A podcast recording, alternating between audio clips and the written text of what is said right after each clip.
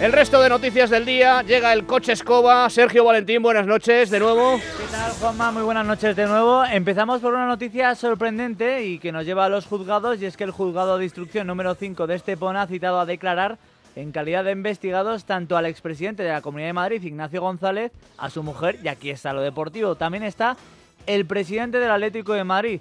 Según han podido saber, van a declarar el 18 de abril entre las 10 de la mañana y las 11 de la mañana. Otra polémica, que ya verás que se va a hablar mucho de esto. ¿Qué está haciendo Gerard Piqué? Muchos periscope, es decir, retransmitir a través de su móvil lo que está haciendo. Bueno, pues la Liga de Fútbol Profesional se está, se está pensando si meterse y regular estas actividades, como por ejemplo se hace en la NBA. Esto es lo que decía Javier Tebas.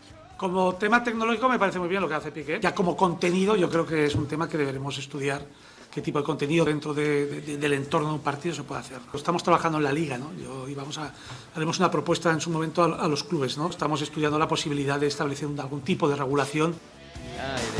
y ya te digo que las noticias van a ser bastante polémicas todas las que traigo hoy. Pero bueno, vamos a dejarlo al margen y vamos a hablar de fútbol. Y es que mañana tenemos la Europa League con esos partidos con equipos españoles. A las 7 juega el Sevilla en Suiza ante el Basilea. Pero a esa misma hora tenemos un gran duelo entre equipos españoles, entre el Valencia y el Atleti de Bilbao. Escuchamos a Ernesto Valverde.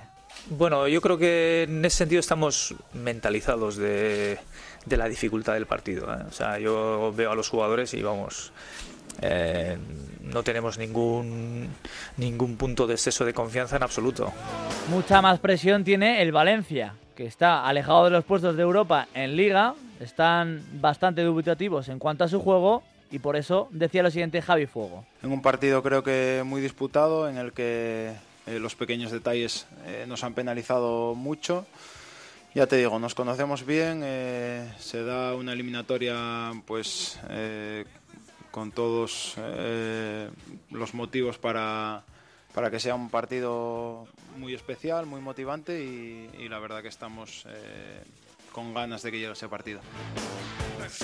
Y no nos olvidamos del Villarreal que juega a las 9 y 5 de la noche. Un hombre que está en boca de muchos después de su gran partido ayer en el Santiago Bernabéu. No, no hablamos de Lucas Vázquez. Es de Keylor Navas, que hoy ha estado en Madrid en un acto publicitario. Ya le han preguntado por la nota que se da a él, diciendo ya que tiene un 10, pero ¿qué nota le da al equipo? Bueno, yo creo que, que de 10 no creo que esté de 10. Exigente. Eh, porque este, siempre hay cosas que mejorar. Eh, yo creo que mis compañeros están haciendo un trabajo muy bueno. Todos nos esforzamos al máximo, cada entrenamiento, cada partido. Y todos tenemos este, una nota muy buena, pero todavía falta. Y te decía que teníamos bastantes noticias polémicas. Vamos a terminar con tres. La primera, en San Sebastián.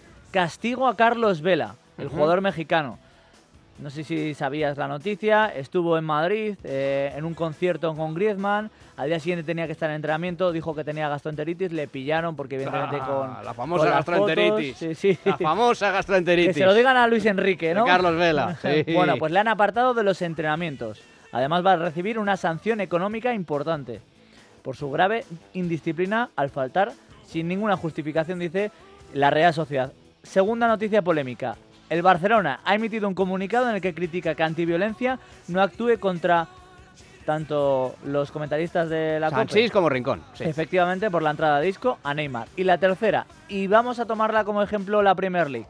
Había polémica por las entradas caras en Anfield, ¿no? Incluso intervino el propio presidente David Cameron. Bueno, pues la liga se ha reunido y han fijado como tope el precio de las entradas para los visitantes de máximo 30 libras, es decir, 39 euros. Ningún equipo puede superar esa cantidad. Hay que seguir el ejemplo entonces, ¿eh? Pero bueno, aquí Tebas está hablando del periscope y allí poniendo entradas a 40 euros máximo. Tebas, es que no. da. Tebas está a tantas cosas que no, se, no tiene tiempo de preocuparse de los aficionados españoles. Pero ¿cómo vas a regular el periscope de nadie, Javier Tebas? ¿Cómo te vas a meter en la vida privada de lo que le dé la gana hacer? No me digas tú que está en el ámbito de la liga. A ver si vas a ser como del bosque, que habla del ámbito de la selección. ¿Qué es el ámbito? Este tipo entra en un avión, de vuelta a su casa y hace lo que le da la gana. Solo faltaría que estuviera ahí el gran hermano Javier Tebas eh, diciéndole a Piqué, fíjate, lo que ha conseguido Tebas, que le tenga que dar la razón a Gerard Piqué. Madre mía. Muy bien, gracias Sergio. Hasta mañana.